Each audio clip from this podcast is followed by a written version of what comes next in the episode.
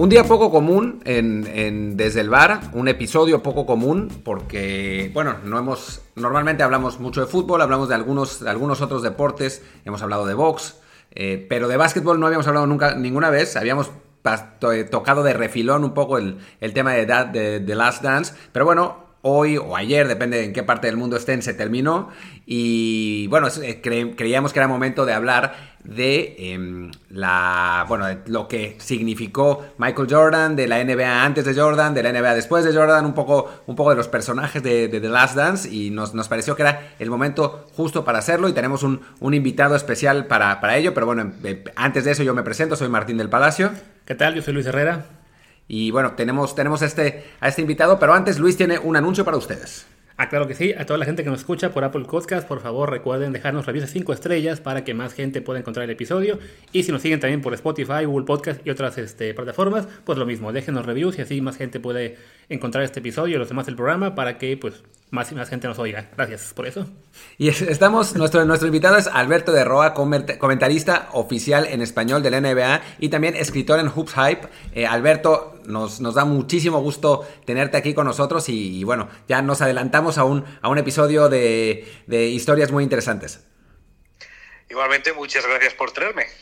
Eh, bueno, Alberto, un poco queremos hablar de, obviamente, de, lo que pasa en la serie, pero también dar un poco de contexto, ¿no? Porque mucha gente, eh, después de haber visto la serie y quizá antes también de, verla, pues piensa que la NBA empezó con Michael Jordan, ¿no? Cuando en realidad Jordan llega a un, en un momento de la NBA donde ya estaba en, en pleno despegue, ¿no? Con, con grandes estrellas muy reconocibles y a las que Jordan llegó a sumarse y después, bueno, a superar en, cierto sentido, pero era, era un, panorama de, digamos, ya de un, inicio de, la modernización del, deporte y de la, bueno, de, hacerlo una liga moderna como la que conocemos ahora. ¿Tú cómo, cómo lo ves? Mm. Sí, como bien dices, la NBA no se inventó ni mucho menos con Michael Jordan. Sí que había sido una liga minoritaria, esencialmente hasta finales de los 70. Incluso en Estados Unidos, siempre era un hermano muy pequeño de la Liga de Fútbol Americano, de la Liga de Béisbol, y ni siquiera muchas veces se emitían directo. Hubo finales en los 70 que ni siquiera se emitían en directo en Estados Unidos, ya ni hablamos de la exposición que podía tener fuera de las fronteras del país.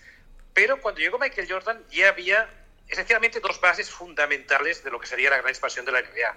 Por un lado, la rivalidad Magic contra Bird.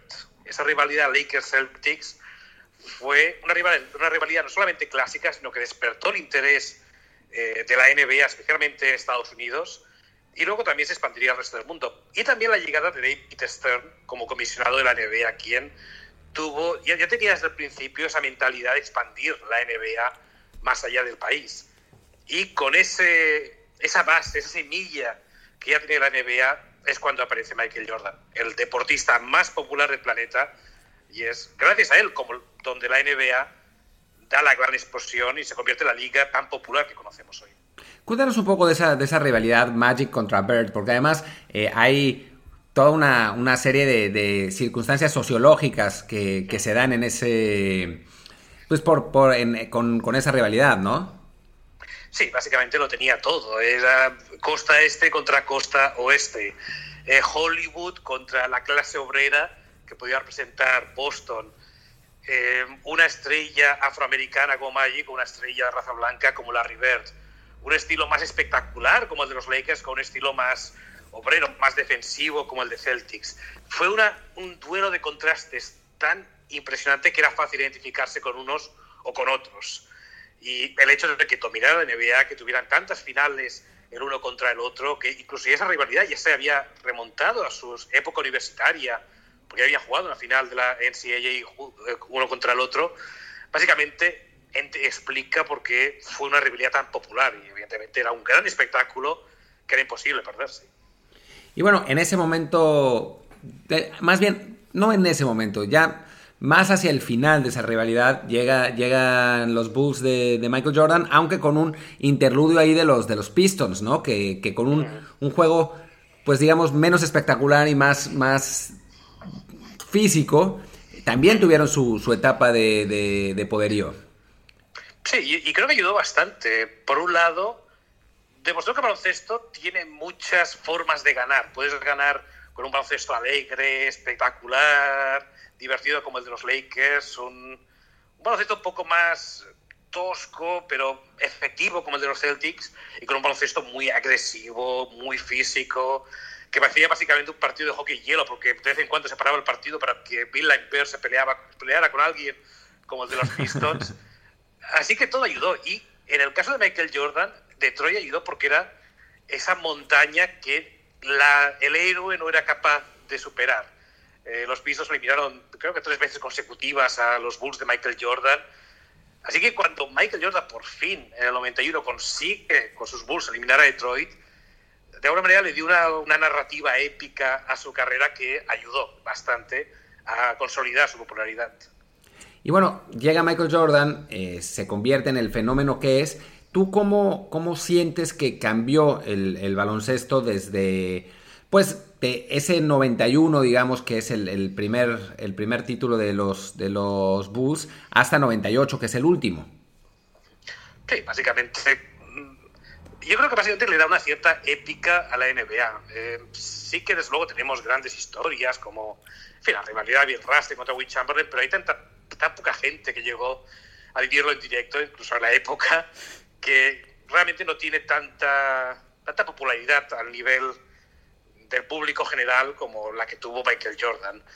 Michael Jordan, eh, su punto álgido ya contra la NBA ya se ha consolidado como una liga importante cuando la gran mayoría de países, a menos industrializados, ya estaban emitiendo la NBA y no había un deportista en la época más reconocible, más fácil de identificar que Michael Jordan. No hacía falta ni siquiera poner la cara, por eso solamente su figura, su silueta, y todo el mundo sabe quién es Michael Jordan. Evidentemente esto se consolida con ese animal publicitario que era Michael Jordan. Había anuncios por todas partes. Eh, yo estaba en España y básicamente luciaba de todo, luciaba colonias, luciaba ropa interior, evidentemente zapatillas, estaba en todas partes y eso hace que la NBA sea, fuera tan popular y todos los partidos, incluso aunque fueran a las 3 de la madrugada en España, fueran un fenómeno en todas partes. ¿Tú te volviste fan de la, de la NBA por Michael Jordan o ya, ya conocías, ya te gustaba y Michael Jordan vino como a, a, a cimentar toda, la, todo, todo tu, tu pasión? Bueno, evidentemente era demasiado joven antes de, de Michael Jordan, es decir, no, no tengo recuerdos de Julius Irving, por decir algo, de los primeros Lakers Celtics, es decir, mis primeros recuerdos de la NBA ya tenían a Jordan, es decir, ya. ayudó mucho. Eh, pero no solamente Jordan, a mí me encantaba ver a Magic contra Bear, me encantaba Dominic Wilkins, por ejemplo, que era nunca fue un ganador de campeonatos, pero era un jugador espectacular pero sí, yo creo que para mí Michael Jordan es el jugador que más me marcó en mi infancia y, en fin, ya más adelante en mi adolescencia, porque era cuando eh, ya Michael Jordan era la superestrella y el dominador de la liga. Desde, para mí, mi pasión por el baloncesto nace en gran parte gracias a, a Jordan. Y digo, conociendo a Jordan y dedicándote a lo que te dedicas y eso, ¿cómo, cómo sientes que lo que pues que el retrato que hacen en The Last Dance se relaciona con el verdadero Michael Jordan que tú conocías, pues, o sea, finalmente todos, en, en cualquier serie, en cualquier eh, obra eh, artística, pues hay, hay, una parte de personaje, ¿no? De, de Jordan. Eh, ¿Tú cómo, cómo, cómo, lo ves relacionado a, al Michael Jordan que conocías, al Michael Jordan del que estudiaste, al Michael Jordan que viste? Es curioso porque cuando, cuando creces, eh, sí que ves, te fijas en los partidos, no te fijas tanto en las historias alrededor de un jugador. Mm, quizás ahora la era, era de las redes sociales, de la sobreexposición de estrellas es diferente. Pero en mi caso, francamente, no, cuando era cuando crecía, cuando era niño o adolescente, no me fijaba tanto en las historias, me fijaba en lo que pasaba dentro de la cancha. Es decir, no tenía esa constancia de Michael Jordan como de alguna manera nos lo retrata el documental de una persona pues tan con esa hambre competitiva tan inmensa que era capaz de ser cruel con sus compañeros, que básicamente buscaba cualquier excusa para alimentar su odio al rival y poder después dominarles en la cancha, no, tenía esa percepción. Evidentemente la tenía más adelante, cuando de alguna manera estudias el pasado de la NBA y ves, pues, de alguna manera, de alguna manera conoces al personaje, pero en el momento no tenía esa constante, solamente veía los partidos y veía que era un jugador dominador. Evidentemente el documental y todas las historias que hay a su alrededor ayudan a entender el personaje y a, explicar por qué hacía todo lo que hacía en la cancha. Eh, y bueno, ahora hablando desde, desde el punto de vista eh, estratégico de la duela, digamos, esos, esos Bulls de, Phil Jackson con, con el triángulo famoso, eh, ¿tú cómo, o sea, ¿qué, te parece que aportaron? Más allá del, del, genio de, Jordan, ¿no? O sea, hay, como una estructura detrás también eh, estratégica, táctica, que, que, sin duda debió, debió haber sido importante para ese, pues para ese dominio. Sí, evidentemente Phil Jackson en su época fue bastante revolucionario más que nada porque la NBA era estratégicamente bastante limitada. Durante muchos años, básicamente la, la, estrategia fundamental era tener un pivot dominador, darle el balón y que pivotara y que hiciera, digamos, una de sus maravillas y acabara metiendo el balón debajo de la pintura. O tener jugadores súper atléticos capaces de resolver por sí solos, como los Julius Irving o David Thompson, Elgin Baylor en su época.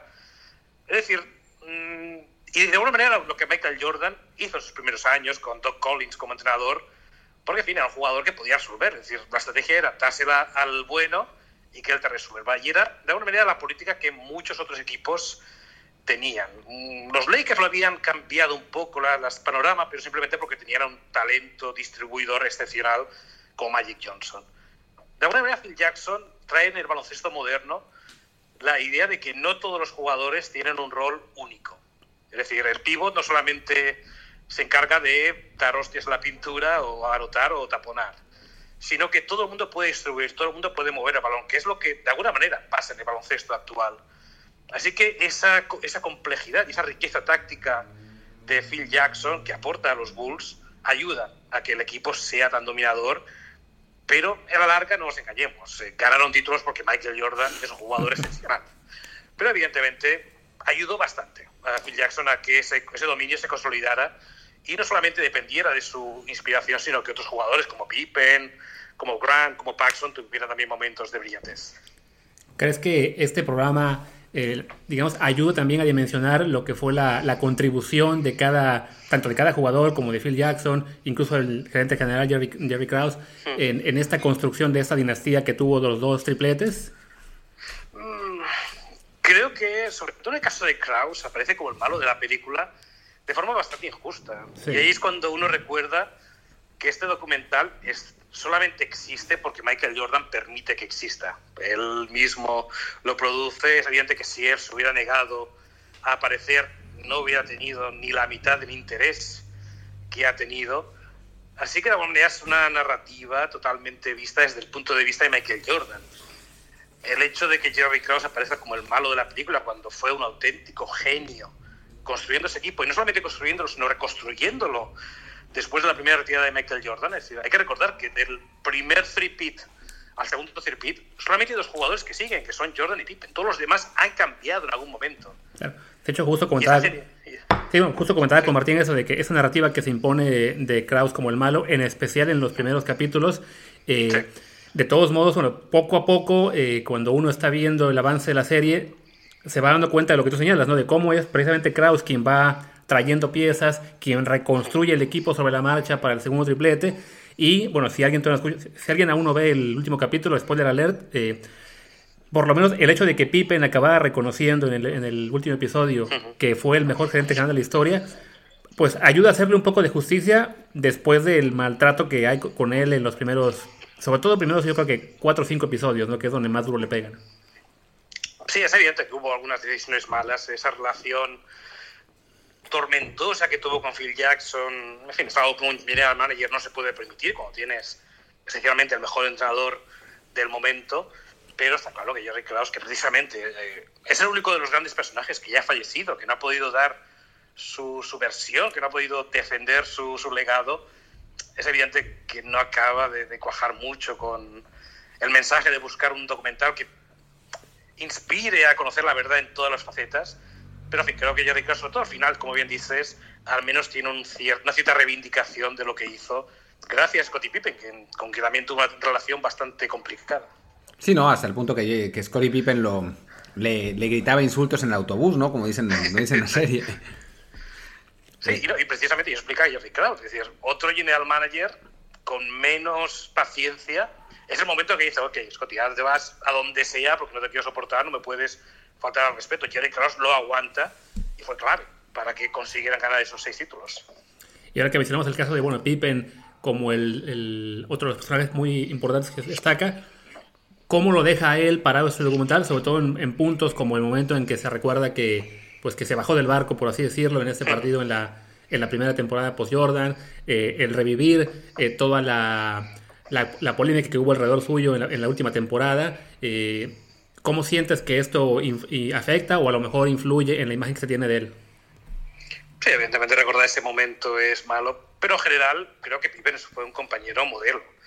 Aceptar como lo hizo la, la relación con Michael Jordan, saber que siempre iba a ser el número dos, iba a ser el Robin de, de Batman, evidentemente es positivo. Sí que la relación con Jerry Krause era tormentosa, pero estamos tan acostumbrados hoy por hoy a jugadores actuales con esa, con esa actitud, pensando que, en fin, si no estoy a gusto, pues oye, pido un traspaso y me voy porque lo hemos visto, lo vemos cada año con tres o cuatro jugadores. Claro.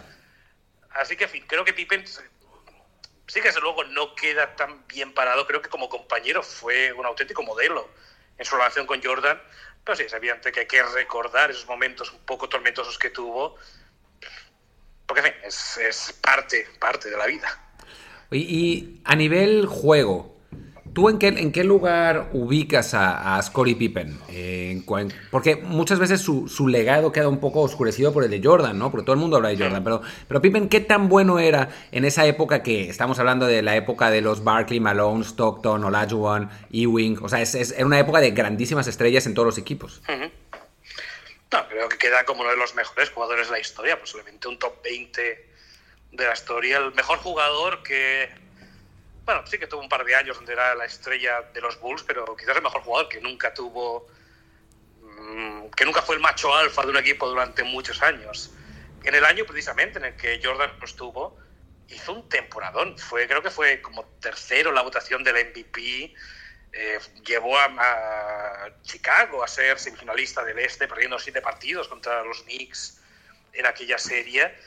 Y es un jugador que también, como decíamos antes, trae un poco de modernidad a la NBA. Es un alero que hacía de todo. Podía, evidentemente, un gran defensor, uno de los mejores defensores de perímetro de la historia, pero podía anotar. Eh, era un grandísimo distribuidor, lo cual no era habitual en un jugador de su altura y en su posición. Así que de alguna manera nos trae una, una modernidad a la NBA que apenas habíamos visto. Habíamos muy pocos jugadores y ninguno al nivel de Scottie Pippen. Creo que queda como uno de los mejores de la historia en su posición y, desde luego, de su época.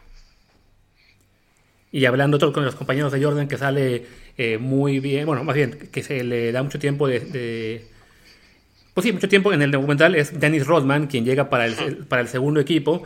Que bueno, de él sí, pues yo creo que todos ya conocíamos su gran fama, eh, pues como un jugador excéntrico, a que a la vez dio muchos resultados. Entonces, no nos sorprende tanto eh, de repente cuando nos aparecen detalles como el día que se fue a hacer un, un, un, episodio de wrestling en medio de las finales o cosas así. O sea, ya, ya, todo eso lo, lo, veíamos de él. Pero sí digamos que nos recuerda el hecho de que con todo lo que hizo, igual fue un jugador clave para ese equipo. Y me hace preguntarme a mí, eh, ¿cómo veríamos en esta época a un jugador así? Porque ahora un jugador que se toma un par de cervezas en día de descanso ya es eh, el villano para el público, ¿no? En, en muchos países de deportes, ¿no? O sea, ¿cómo podría sobrevivir un, un Rodman en esta era? Sí, sería imposible. Es imposible porque sí, sí, que desde luego todas las andanzas de Dennis Rodman eran publicitarias y salían los medios de comunicación, pero de alguna manera se acababa. Es decir, lo veías en las noticias, oh, lo que ha hecho Dennis Rodman, madre mía. Pero luego te olvidas porque ya ves otra cosa de televisión. Ahora mismo, en la época de las redes sociales, todo se extiende, todo sigue, no hay nada, se calla porque siempre va a haber alguien que lo recuerda en Twitter eh, va a haber blogs, va a haber infinidad de, de, medios agregadores que lo van a seguir apurando durante días y semanas, incluso después de las finales. Él, en su época, aquello, pues sí, había un día, al día siguiente había partido y ya te olvidabas de lo que ya pasaba con Denis Roma porque había hecho un gran partido. Eso no puede pasar ahora. Así que un jugador que de alguna manera tenga la tendencia al espectáculo que tenía Denis Roma, porque al fin y al cabo era eso, era una, lo, lo, él sabía perfectamente lo que iba a implicar irse a hacer un episodio de WWE o irse a Las Vegas durante dos días y, de alguna manera desconectar del mundo. Él sabía la consecuencia que iba a tener, sabía el efecto y cómo todo el mundo iba a hablar de ello durante unas horas, pero sabía que la cosa se iba a, difuminar pronto. En la época actual sería imposible. Aunque también por otro lado, y en la NBA sobre todo, eh, esta época empieza también el culto a la personalidad, ¿no? Esas eh, digamos, estas estrellas un poco eh, desorbitadas que son más que sus equipos, ¿no? Y, en, algunos casos que han ido de equipo en equipo ganando títulos también, ¿no? O sea, en, ese sentido también Rodman fue un poco un adelantado a su época. Sí, evidentemente en el caso de Rodman, si le, se, fue de San Antonio, por ejemplo, era porque en San Antonio ya no lo soportaba. No todo el mundo puede no todo el mundo puede aceptar una personalidad como la suya y es una de las grandes virtudes de Phil Jackson. Es decir, no solamente es su, genio táctico, sino su genio a la hora de administrar egos, lo cual es algo que hay que darle mucho mérito. Pero sí que es cierto que en aquella época cambió mucho, no solamente por, como bien dices, el culto a la personalidad que algunos jugadores empezaban a tener, sino también porque era el arranque de la agencia libre. Hasta finales de los 80 los jugadores no podían irse libremente al acabar su contrato. Esencialmente eran todos agentes libres restringidos. Es decir, si yo soy, no sé, si yo soy eh, Bill Russell y quiero irme de Boston, no puedo. Es decir, aunque quiera irme a Los Ángeles, Boston puede igualar cualquier oferta y quedarse conmigo aunque yo no quiera. Eso, así, por eso los jugadores no cambiaban de equipo. A partir de los años 90 ya había esa libertad de movimiento y era cuando los jugadores ya tuvieron el poder absoluto de irse a donde quisieran y poder hacer cambios, forzar cambios dentro de la franquicia, porque la alternativa era ellos irse del equipo. Así que de alguna manera todo encaja el culto a la personalidad y el cambio de normativas que permitía a los jugadores esa libertad de movimientos que no tenían antes. Sí, que esa libertad de movimientos pues ya llegó al extremo de que pues, en la última década ya no hay un Jerry Krause que arme el equipo de campeonato, sino son los mismos jugadores los que se reúnen entre ellos, se hacen amigos en la concentración de la selección de Estados Unidos y acaban decidiendo, bueno, somos agentes libres en 2014, vámonos a tal ciudad, o en los últimos años igual con los equipos que se han armado para Golden State, el que se armó ahora con los Lakers, o sea, ya esa libertad total que tienen en la NBA y también que ser una liga en la que evidentemente eh, el núcleo, digamos, clave para la victoria de un equipo pues son tres, cuatro jugadores, es mucho más fácil entre ellos decidirse, a ah, nos juntamos aquí en tal año y seremos el, nuevo equipo a vencer, ¿no? Que eso, ya no, eso no se puede hacer antes en, en ningún deporte. Exacto, y por eso las rivalidades eran tan extremas antes, porque, es decir, Larry Bird y Mike Johnson sabían, cuando estaban en su época de esplendor, sabían que nunca iban a jugar juntos, aunque quisieran. Y de hecho eran buenos amigos fuera de la cancha, Peor Magic, pero dentro de la cancha en rivales acérrimos y todos los jugadores, los que hay el Robert Parrish, Kotakur Rampis, el Gorsi, etcétera, porque sabían que nunca iban a jugar juntos, porque los equipos eran casi inmutables. Esa, eso ya no existe. Es evidentemente es bueno para los jugadores, que, en fin, no puedes obligar. Es todos somos profesionales, todos eh, queremos estar en una empresa donde estemos a gusto. Si no podemos movernos, evidentemente vamos a estar infelices. Los jugadores consiguieron esa felicidad y esa libertad, pero evidentemente a costa de que los equipos no sean tan míticos como lo eran los 80, por ejemplo. Sí, y bueno, hablando de este cambio que, ya, que hemos ido viendo en una liga como la NBA y también recordando el, tema de Rodman antes de él, yo creo que también el, documental nos ayuda a darnos un poco cuenta de la transición que se ha hecho en el término de la preparación física de los equipos, ¿no? Como mencionaban en el año de novato de Jordan, que él se asomaba a un cuarto y estaba todo su equipo eh, bebiendo. Luego, sin decirlo, pero nos muestran las imágenes de cómo Rodman, Jordan y varios jugadores más fumaban su puro durante eh, la temporada sin ninguna complicación. Y ahora, en esta época, no solo en el básquetbol, sino en muchos deportes, saber de cualquier jugador que fume o que beba eh, durante la temporada o previo a partidos es, ya es casi, ya, si no digamos prohibido, por lo menos sí está mucho, mucho menos frecuente por la, por la intensidad con la que se lleva ahora la preparación física y lo esencial que es estar a punto eh, ante todos los rivales, ¿no? Sí, totalmente. Uno de los problemas que tenía el baloncesto en la NBA en los años 70 para disparar la popularidad era que muchos jugadores tenían problemas de drogas. Uno de los, quizás el gran precursor de Michael Jordan, que era David Thompson, de los Nuggets, tuvo serios problemas con drogas y eso frustró bastante su carrera y la posibilidad de que fuera eh, de alguna manera publicitado como la gran estrella de la NBA. Eh, es evidente que los hábitos han ido mejorando. También hay un momento en el documental, por ejemplo, que Michael Jordan, después de perder otra vez, por enésima vez contra los Pistons, dice, ok, voy a ponerme forma, voy a ir al gimnasio, voy a hacer pesas, que nunca lo había hecho. Es decir, imagínate ahora que un jugador, Charlie LeBron dice, voy a empezar a tomarme la preparación física en serio. Es decir, es todos los jugadores ya, desde el primero hasta el último de la NBA, tienen un programa físico intenso. Todos están en la mejor forma que pueden estar. Es evidente que antes la NBA era más amateur en ese sentido.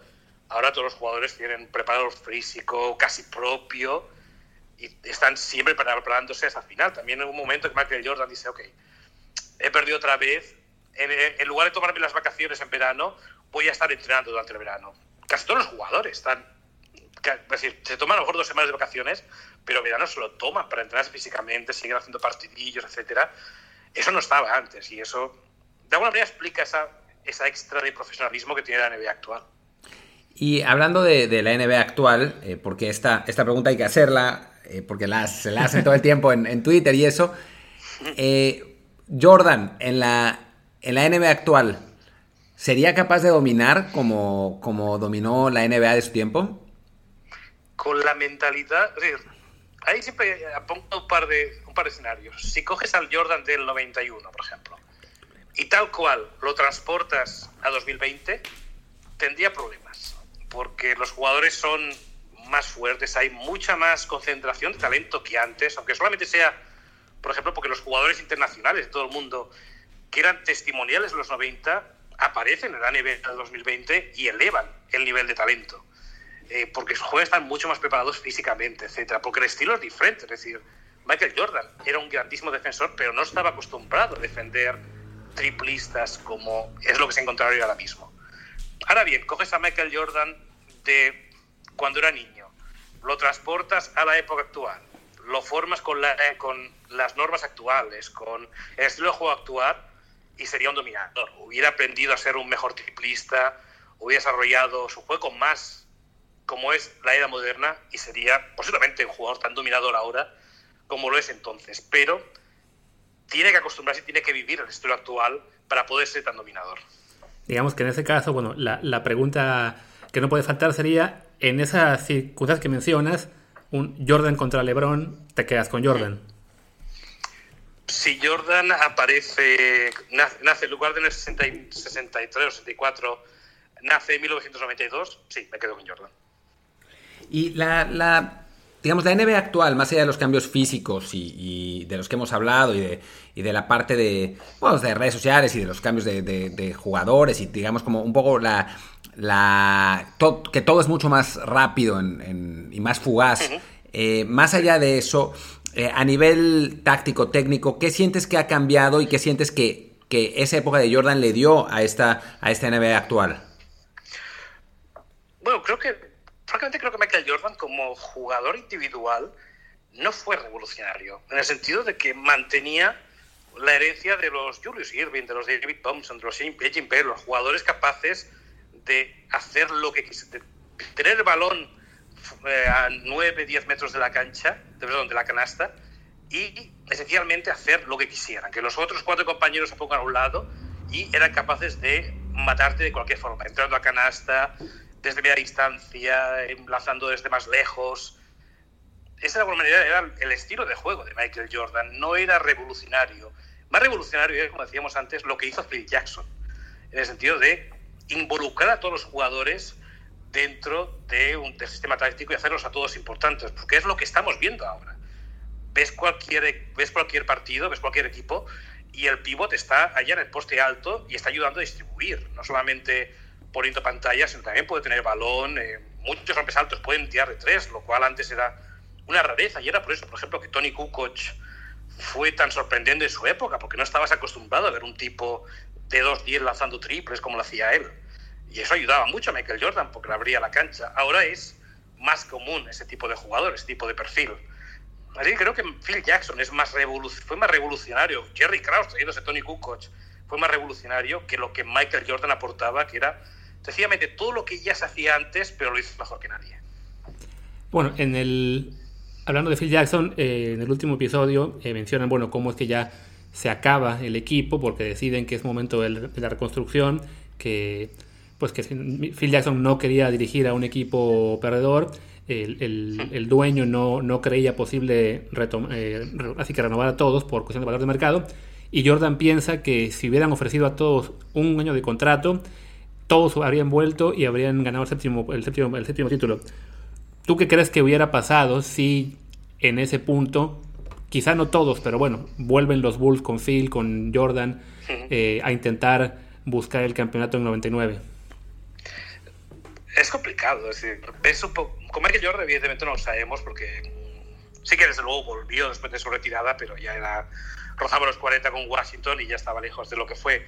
Pero ves a los Pippen, ves a los Rodman, ves a los Kukoc, todo lo que hicieron después de al final de la dinastía, y estaba claro que estaban ya entrando en el declive de su carrera. No iban a ser tan efectivos como lo habían sido durante la dinastía de los Bulls.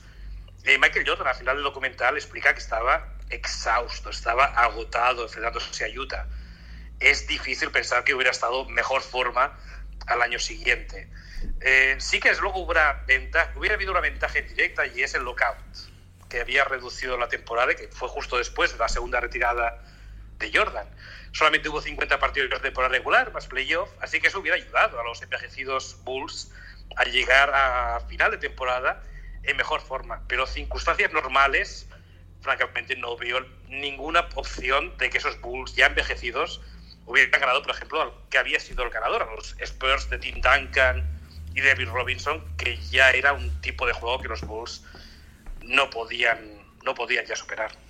Y en ese, sentido, yo creo que incluso dejando como el malo a Jerry Krause, eh, le hizo un bien a la franquicia, eh, digamos, a, a, largo plazo, para el legado de Jordan, irse así, ¿no? Irse, irse victorioso y no acabar como el resto de equipos, llámese Lakers, Celtics, Pistons, que todo mundo tuvo, que todos tuvieron que perder ante el siguiente manda más de la liga, ¿no? O sea, para el legado de Jordan, irse como el dominante al que nadie pudo vencer jamás fue sin duda algo que añadió más a la leyenda, ¿no? Sí, totalmente. Es decir, si cuando hablamos, por ejemplo, de los Lakers de, de Kobe Bryant, siempre vamos a recordar aquel, aquella barrida contra los Dallas Mavericks. Siempre de alguna manera vamos a recordar al Kobe todavía genial, pero que ya empezaba a arrastrarse un poco en sus últimos 3, 4 años de carrera sí que Michael Jordan, podemos recordar lo de Washington, pero Michael Jordan como con Chicago, que es como la imagen icónica de, de MJ, siempre va a terminar con el shot contra Byron Russell en Salt Lake City. Eh, de alguna manera Jerry Krause ayudó a que esa siempre va a ser la imagen icónica con la que Michael Jordan terminó su carrera con Chicago. Eso le dolió mucho a Martín porque él iba al jazz. el, el, jazz era mi equipo, todavía me da rabia de recordarlo. Oye, ya, pero, pero a final de cuentas, tampoco fue tan bueno para los Bulls, ¿no? Porque Krause nunca, Krause nunca pudo reconstruir ese equipo y durante años y años y años la franquicia fue una franquicia perdedora. Sí, ese, creo que es el gran problema de Jerry Krause. Si hubiera tenido, si hubiera podido reconstruir bien el equipo, hubiera tomado las decisiones perfectas, es evidente que hubiéramos recordado a Jerry Krause como alguien capaz de poder construir un equipo ganador más allá de Michael Jordan pero cometió errores de bulto. Eh, básicamente, cambiar a Phil Jackson, quien es, si no el mejor entrenador de la historia de los mejores, por Tim Floyd, que es uno de los mayores desastres que nunca se haya sentado en un banquillo de la NBA, eh, fue un error tremendo, eh, malas decisiones en el draft. es evidente que Jerry Krause, la idea creo que era buena, creo que era el momento perfecto para romper el equipo, para pasar página, pero tuvo una reconstrucción tan desastrosa que evidentemente Jerry Krause no puede de alguna manera decir, oye, reivindicarse. Pero igualmente creo que el momento era el bueno, simplemente las decisiones consecuentes fueron espantosas. Oye, una pregunta ya para terminar que no tiene mucho que ver con, Michael Jordan, de hecho no tiene nada que ver, pero es, algo, que, es algo que, en lo que tuvimos un debate en Twitter hace no demasiado y que, que queríamos preguntarte a ti como, como alguien que sabe mucho más que nosotros del, del tema. ¿Cuál es la diferencia en cuanto a nivel, en cuanto a calidad en este momento que tú ves entre la NBA y las ligas europeas? Y digamos la, eh, digamos, la ACB, la Euroliga, todo eso. Creo que la NBA es de forma indiscutible la mejor liga del mundo, pero además sin ninguna duda. Eh, Simplemente porque la calidad del talento de los jugadores es supremo. Es decir, todo jugador. Ves los mejores jugadores en Europa, los Nando de Colo, los eh, Sergio Yulo, Sergio Rodríguez, etcétera, etcétera. O los jugadores estadounidenses, como los Malcolm Delaney, los Mike James, que son los que de alguna manera domina Sharon Lerkin, que están dominando la Euroliga. Y son jugadores que en la NBA eran secundarios. Bueno, Sergio Yulo nunca ha jugado, pero los demás eran jugadores de banquillo y ahora son superestrellas en Europa. Es decir, creo que no todos los casos son los iguales, pero básicamente explica el nivel de la NBA. El momento que, el momento que tus mejores jugadores en Europa no pueden pasar de ser sextos hombres o séptimos, octavos hombres en la NBA, explica que tus jugadores no son los mejores del mundo. Sí que puedes explicar que hay mejor calidad defensiva y mejor riqueza táctica en la Euroliga, pero a la vez porque son calendarios menos apretados, tienen tiempo de entrenar en medio de la temporada, algo que los equipos NBA apenas pueden hacer en circunstancias normales. Pero no creo que haya ninguna duda de que la NBA es la mejor liga del mundo y todavía con bastante diferencia. Muy bien. Pues Alberto, muchísimas gracias por estar con nosotros. Este, ¿Dónde te pueden encontrar los, los, los oyentes en Twitter o en otras redes sociales pues para que también te puedan seguir y, y compartir contigo más de básquetbol, que pues nosotros no hablamos mucho de ese deporte en general, entonces sin duda eres una, eres una mejor fuente para tener comentarios de, del deporte. Bueno, en Twitter en Ticot de Roa, Ticot con una K, ahí en fin, estoy bastante activo, generalmente cuando hay más noticias, como en fin, últimamente por los motivos que ya sabemos no hay demasiada actualidad, generalmente estoy más activo en circunstancias normales, pero en fin, estoy por ahí, en Hoops Hype, se puede encontrar mi trabajo y cuando vuelva a la NBA, volvamos a tener partidos, espero estar en League Pass para transmitir algunos de los más interesantes en español. Ah, por, cierto, esa es, una, esa es una buena pregunta para terminar. ¿Cómo ves el, el futuro del NBA? ¿Qué va a pasar? ¿Va a haber, va a haber temporada?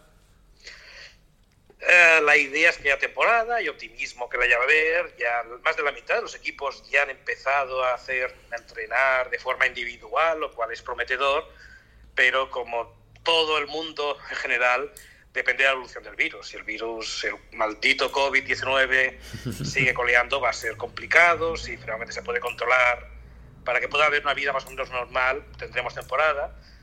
Así que, en fin, soy optimista, pero por desgracia esto se escapa del control de la NBA, escapa de nuestro control. Y bueno, siendo muy optimistas, digamos que sí, se reanuda la temporada, se logra acabar pues, de la forma que sea. ¿A quién ves como favorito? ¿Bucks, Lakers o algún equipo sorpresa? Vamos, Clippers.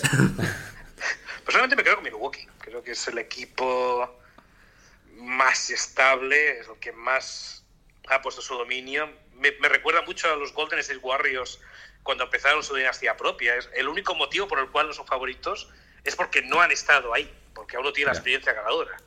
Pero me parece el equipo más fuerte, aunque sí, evidentemente Lakers, Clippers. No me un equipo que me, que me, está sorprendiendo mucho y que no me no descartaría es Toronto para poder revalidar el vez. incluso sin Kawhi Leonard. Pero creo que Milwaukee es el ligero favorito por encima de todos. Pues muy bien, Alberto de Roa, muchísimas gracias por estar con nosotros, por acompañarnos. Y bueno, cual, todos los que nos escuchan, por favor, busquen, busquen a Alberto en, el, en, en Twitter. Y bueno, ¿tienes, ¿tienes algún podcast o algo así? Sí, tengo un podcast, NBA 2 con Rodrigo Azurmendi, que es uno de las. trabaja en los Lakers, eh, llevando la comunicación española, así un gran periodista también de la NBA. Que busquen NBA 2 también Apple, Spotify y similares, y ahí está. Perfecto, Alberto, pues muchísimas gracias. Un placer, gracias. Y bueno, tras, tras esta muy interesante plática con Alberto, eh, pues creo que sería bueno, tomemos unos, unos, minutos nosotros para discutir ya lo que fue The Last Dance como serie. ¿Qué te pareció a ti en general este esfuerzo de ESPN y Netflix? A mí me gustó, a mí me gustó. Eh, yo nunca fui un fan de Michael Jordan. Eh, desde que, en, o sea, yo ahora no sigo el básquetbol actual mucho, lo conozco a los jugadores, conozco a los equipos, pero no más que ver los partidos. En aquel entonces sí, veía todo, o sea, desde prácticamente desde, desde que Jordan entró a la liga. O sea, para mí fue además volver un poco a la infancia porque me acordaba de, todos, de todas esas cosas, pero obviamente no con detalle, ¿no? Me acordaba de los partidos, me acordaba de los, de, de, de, los resultados, pero obviamente no conocía los detalles más que por haberlos leído. Entonces, para mí eso estuvo muy padre y también por eso perdió eh, un poco de lustre el final, porque digo, más allá de que los Bulls le ganan al Jazz, y eso siempre será doloroso. Eh, en realidad no es doloroso. eh, más allá de eso, pues ya son cosas que son más conocidas, eh, que están más presentes en la, en la memoria de la gente, en la, mía, en la mía propia, porque yo ya era mucho mayor, digamos. Y, y bueno, pierde un poco como todo ese arco narrativo que sí tenía al principio de la, de la serie, que nos estaba informando de cosas que no conocíamos y además, pues había muchas historias, ¿no? Y al final estaba un poco más centrado solamente en los triunfos de los Bulls. Claro, sí, yo creo que eso fue en parte de lo que ayudó mucho a los primeros episodios que fueran tan interesantes para mucha gente, más allá de la necesidad colectiva de tener un contenido nuevo que evidentemente sufrimos en este momento, que es eso, de que cada capítulo te contaba una lucha, un, sufrimiento, tanto en el, digamos, en el pasado, por así decirlo, como te iban contando las temporadas 84, 85, los primeros años de Jordan, como el arranque de la última temporada de ese equipo, de cómo batallaron por la falta de Pippen, y entonces sí, los primeros episodios te van detallando esa lucha. No es sino hasta el que quinto o sexto, si no me equivoco, que ya por fin ganan un título. A eso le asumos, bueno, el, episodio con la muerte de su papá, el primer retiro. Entonces, todo ese arco narrativo está bastante interesante y te, te permite ver esa luz y sombra entre éxitos y, y, sin sabores, ¿no? Y ya al final, pues los últimos capítulos te están contando la temporada en la que ganaron el primer título del segundo triplete, que fueron los mejores del mundo y que pues realmente nadie les pudo hacer frente. Luego la segunda temporada en la que también ganaron y pues nadie les pudo hacer frente, más que el jazz un poco al final. Y la última en que, pues sí, sufrieron al principio porque no estaba Pippen, pero como te contaron eso en los episodios 1, 2, 3, pues sí, ya el episodio 9 y 10 realmente no, no tienen ese, ese punch que al principio y que los primeros en cuanto a sufrir, ¿no? De, también creo que un poco influía el hecho de que como los Bulls casi nunca se fueron a siete juegos, en una final nunca fue, y en, y en series, digamos, las que sí ganaron, pues fue la de Pacers en la última final de conferencia. Detroit. Y, la de... No, pero eso fue cuando perdieron, ¿no? Ah, sí, dices que ganaron. Sí, de, ah, la era de Bulls ganadora, una con Knicks fue. Sí, con Knicks, sí.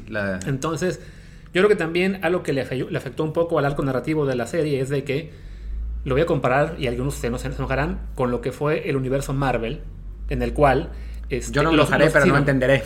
Es que, el problema con el universo Marvel en las películas es que los villanos eran muy flojos en muchas películas. Entonces, hasta que no apareció Thanos en, la en las últimas, eh, una crítica constante de esas películas del universo Marvel era eso, que los villanos no te imponían tanto. Entonces, para los Bulls, una vez que se impusieron a los Pistons en 91, los rivales que siguieron los últimos ocho años, realmente ninguno adquirió esa presencia de, ah, este es el gran nuevo obstáculo, sino simplemente era como que, bueno, pues el, villano del día son los Lakers del Magic, 4-1, los Phoenix Suns de Barkley, 4-2, y así, hasta el último que a los Pacers los quisieron pintar como este gran equipo que quizá podía acabar con ellos. Ah, no, pues también, adiós, ¿no? Sí, fueron al, al final de cuentas como los los White Knights de Game of Thrones, ¿no? Que estábamos esperando que viniera la batalla final y después ya se acabó en, un episodio, ¿no? Em, entonces, sí, sí, sí, de acuerdo, de, acuerdo con eso, pero bueno, es una, es una gran serie. Yo no estoy de acuerdo con los que dicen que es el mejor documental deportivo de todos los tiempos. Me parece que no. han visto suficientes documentales deportivos los que dicen eso, o se dejan llevar por la pasión, como pasa, no sé, después de cada Olimpiadas, son las mejores Olimpiadas de la historia. Después de cada mundial, el mejor mundial de la historia, aunque sea Sudáfrica 2010, ¿no? Sí, no, estamos tan desesperados por contenido que esto nos encantó y por eso, y porque no había casi nada más en el tema del deporte, pues estábamos todos siguiéndolo eh, ya sea semana a semana o en mi caso esperando a que quedaran pocos para el final para verlo todo de un tirón. Pero esto, digamos, en circunstancias normales, pues había tenido rating, había tenido, había sido llamativo, pero sí, no, no es un producto tan especial como para que digamos, no ha habido ningún esfuerzo mejor en términos de deportes. ¿no? Qué loco, dije White Knight de de creo de Game of Thrones y después de años y años y años se me olvidó que se llama el Night King. Es cierto. Qué loco, ¿no? Digo, ya, ya, ya se desapareció. Además, la, última temporada fue tan decepcionante. Que eso, que te pierde. Que te, pierde por completo. Es, es como si. Sí, bueno, pues como si en la última temporada de aquí, en lugar de, no sé, de que hubieran jugado contra el Jazz, hubieran jugado contra el Veracruz del básquet, ¿no? una, cosa así. Bueno, y eh, platicábamos antes del episodio que nos, o sea, empezamos a debatir entre nosotros qué, qué otra serie de este estilo podríamos tener digamos, con otros equipos, ¿no? En el, en el futuro. Una, una, serie que sea con equipos así de icónicos, con personajes así de icónicos. Y bueno, tenemos, tenemos algunas ideas que vamos, a, que vamos a debatir ahora en los próximos 10 minutos antes de, antes de despedirnos que, nos, parecen, nos parecen interesantes. Sí. Bueno, eh, una que me interesaría mucho. Yo creo que, bueno, primero hay que decir que no es tan sencillo hacer una serie así porque, como dice Martín, tiene que ser un equipo icónico.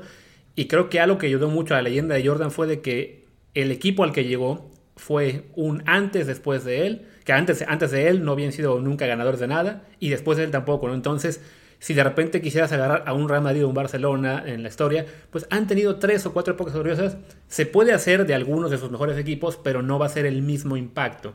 Entonces, por ejemplo... yo, yo, creo que en un caso sí, pero si quieres. Entonces, bueno, por eso me fui un poco más a pensar a otros deportes. El primero eh, que, en el que pensé, pues porque soy fan evidentemente, es en el fútbol americano, los New England Patriots, que creo que algún día se puede hacer un documental como este. Creo que no debe ser pronto. De entrada, bueno, ya se hace cada año en la NFL este America's Game con el equipo campeón. Eh, pero sí creo entonces sería muy pronto para hacerlo porque todavía hay muchos fans que oyen a los Pats y oyen a Tom Brady y demás, a Belichick. No, y están, jugando, están todavía, todos los personajes están jugando. Entonces, si hablamos para dentro de 10, 15 años, sería interesante esa, una historia similar. No puede seguir la misma estructura porque a fin de cuentas no se fueron en lo alto, o sea, uno ya se fue a otro equipo y siguen jugando, perdieron su último partido juntos, etc. Pero bueno, sería una historia interesante, ¿no? Ese deporte en particular, creo que ahí, ahí está una. Yo, yo odio a los Pats con pasión y me encantaría que existiera ese documental, o sea, me parece que, es totalmente... Eh, que es totalmente relevante. Ahora, a mí como no fanboy, me gustaría que fuera un documental equilibrado. O sea, que, hablaran del, genio de Bill Belichick, del talento de Brady, pero también de todas las cosas fuera de la cancha que con los, que en los Patriots ha, habido un montón. o sea, no, es, solamente, o sea, no, que no solamente fuera fanservice para los que le van a los Pats. Eh, creo que puede ser porque, a diferencia de lo que pasa con Jordan, Jordan, los que no queremos mucho a Jordan somos pocos. En general, todo el mundo adora a Jordan, hasta los fanáticos de los otros equipos. Y creo que tiene que ver también mucho con que la NBA se hizo popular, muy popular alrededor del mundo a partir de Jordan. Entonces, el primer contacto de mucha gente con la NBA fue Jordan. Mientras que la NFL no es el caso. O sea, Brady ha sido un jugador icónico, pero es una liga que ya era conocida antes, que ya tenía enormes estrellas antes. Y entonces, pues que eso eso hace más complicado que haya una unanimidad tan grande en, cuanto a un, a un, personaje. Entonces creo que podría ser un documental eh, más equilibrado. Yo sí, y hablando de fútbol, eh, creo que, y ha habido algunos intentos, ¿eh? Ojo, eh, está Take the Ball, Pass the Ball, que es, que es muy bueno, pero yo sí creo que habría que hacer un documental del Barcelona de Messi y Guardiola. O sea, me parece que, que es un... Porque si hay un antes y un después no solo del Barcelona, sino del fútbol. Y ya sé que los madridistas me van a querer matar en este momento. Y lo siento. Y yo no le voy al Barcelona ya para que, para que, para que lo tengan claro. Pero sí me parece que Guardiola reconceptualiza el fútbol y lo convierte en otra cosa de lo que era antes de él a lo que es ahora, ¿no? O sea, sí, sí Guardiola, como Phil Jackson quizás, es un revolucionario y es un revolucionario a partir de un personaje, ¿no? Que es, que es Leo Messi. O sea, obvio, los Xavi, los Iniesta, los Puyol, los Piqué, los Buqué, los Rafa Márquez, eh, esos están ahí, ¿no? Pero, pero obviamente, como, como decía Alberto, sin Messi esto es totalmente impensable, ¿no? El único problema en, esta, en esta comparación es que para nada Messi es un personaje tan interesante como Jordan. ¿no? O sea, si fuera Cristiano, por ejemplo, entonces sería mucho más interesante por sí mismo. El problema con Cristiano es que ni el Madrid, digamos, fue tan revolucionario tácticamente con, con, Cristiano ahí, ni fue tan querido como Jordan, el propio Cristiano, ¿no? Porque además tuvo, o sea, quizás si Messi no hubiera estado y solo hubiera estado Cristiano sería otra cosa. Pero al tener esa antítesis, para muchos neutrales, Messi es como un poco el chico bueno y Cristiano el chico malo, ¿no? Esa es, como la visión. Sí, no, quizá ahí lo interesante sería, más allá de cómo hizo un, episodio, un, documental sobre la, era eh, Guardiola-Messi, que también que se puede hacer un documental sobre la era Messi-Cristiano, ¿no? Sobre todo si en algún, por ejemplo, si en algún punto llegan a jugar juntos. Por favor, aunque tengan 40 años, estaría buenísimo. Sería, creo que ahí tienes el, el pretexto ideal para hacer ese documental de esta era de ambos se ha rumorado que la Juventus podría plantearse ir por uno de ellos. Ahora con todo este tema de la economía, cómo les va a golpear la pandemia, pues quizá no haya suficientes equipos para que puedan sostenerlos y acaben encontrando sitio para, para jugar en algún lado los dos. Entonces sí creo que eso sería también muy interesante. Del fútbol, en el que estoy pensando, había dos opciones también.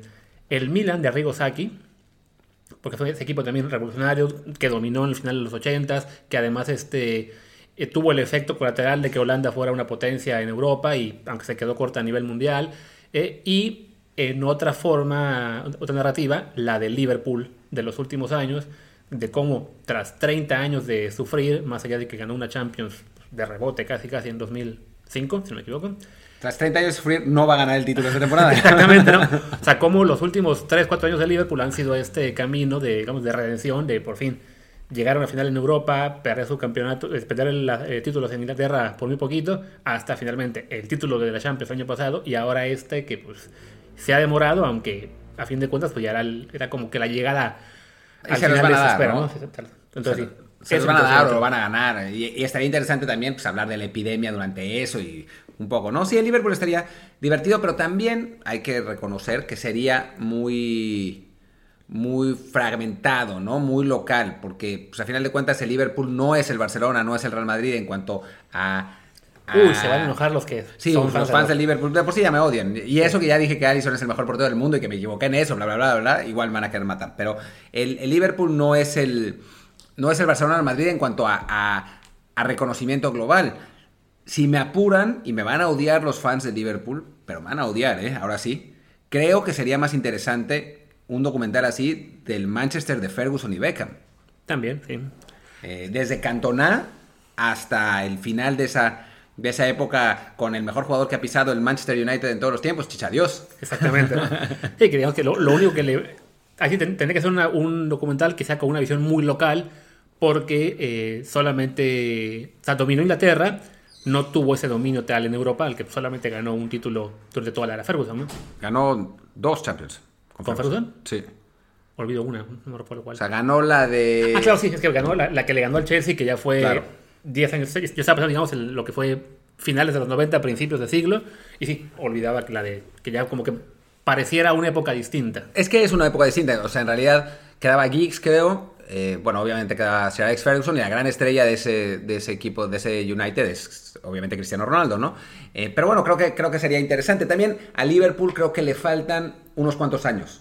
O sea, por ahora con Klopp han ganado una Champions y esta, y esta Premier que ganarán, pero bueno, pues es apenas como el inicio de esta era, parece, ¿no? Eh, y después en otros deportes de béisbol no sé suficiente, lamentablemente. Como, o sea, ya está, ya hicieron Moneyball como película, que es interesante, pero obviamente no es, no es una serie de un equipo así. O sea, seguramente los Yankees en, en algún momento, aunque pues, tendrían que hacer como una serie de 2.000 capítulos porque han ganado todos los títulos del mundo. Sí, no, quizás los Yankees de final del siglo pasado, que ganaron, si no me equivoco, cuatro títulos. Sí, los de Joe Torre, ¿no? Exactamente. O yo estaba pensando en los Toronto Blue Jays, que fueron campeones dos veces justo antes de la huelga. Y ahí sí hablamos de este tipo de equipo que fue tuvo su época gloriosa en esos dos años y nunca más volvió a la misma. Pero eso le, Entonces, inter le interesaría a Canadá, creo. Puede ser, ¿no? Pero, pero sí fueron un par de años en los que ese equipo estaba ahí. Entonces sí, es, es complicado porque a fin de cuentas, fuera del básquetbol, perdón, del fútbol, solo te enteras de, o tienes eh, un documental así, de un Jordan, por ejemplo, cuando hablamos de figuras realmente icónicas a nivel mundial, ¿no? Entonces es complicado encontrar en casi cualquier deporte que no sea el fútbol esa presencia mundial que te diga, ok, este documental, esta serie va a hacer que todo el mundo se vuelva con ellos, ¿no? ¿Sabes qué sería divertido? Para mí, digo, tendría un poco menos de appeal, pero sería, sería divertido y todavía faltan unos cuantos años, hacer una serie de Federer, Nadal y Djokovic. También. O sea, de, de esta era del tenis, ¿no? O sea, de que, que empieza con el final de Sampras y Agassi, o sea, Federer todavía le gana finales de Grand Slam a Agassi, y termina con pues lo que estamos viendo ahora, ¿no? Con seguramente, que no sabemos qué va a pasar porque pues, la, epidemia está como está, pero pintaba el año para que Djokovic lo dominara por completo, ¿no? Entonces, eh, podría, podría ser también, también interesante porque además, en este caso sí, son ellos tres los absolutos dominadores de la época, pero absolutos, o sea, cualquiera de los tres hubiera sido icónico por sí mismo, pero de pronto coinciden los tres y es, eh, es algo muy, muy, muy poco común. Y sí. ¿Sabes también de quién debería ser un documental? De los Pumas de Pico Dios. De los Pumas de Pico Dios. Pero ¿sabes qué pasa que con, ese, con ese documental y cuál es el problema serio? Que... ¿Qué hay malo de decir de Pico Dios? Nada. Nada. Que ¿no? se fue, solo que se fue. Cuando se retiró, o sea, cómo nos rompió a todos el corazón, pero, pero, Y además eran dos. O sea, nos, nos, rompió, nos rompió primero uno y después el otro. Y sí. Pero bueno, creo que el hecho de que estemos hablando de Pico Dios significa que es buen momento para decir basta en este episodio, que además ya estamos llegando a la hora. Así que mejor paremos antes paremos. de que sigamos invocando a nuestro Señor. Y bueno, pues muchísimas gracias a toda la gente que nos escucha por Apple Podcast, Google Podcast, Spotify y más plataformas. Recuerden dejarnos muchos reviews de 5 estrellas para que más gente nos encuentre. Y bueno, yo soy Martín del Palacio, arroba Martín DELP. Yo soy Luis Herrera, arroba Luis RHA. Nos vemos dentro de un par de días. Chao, chao. Chao.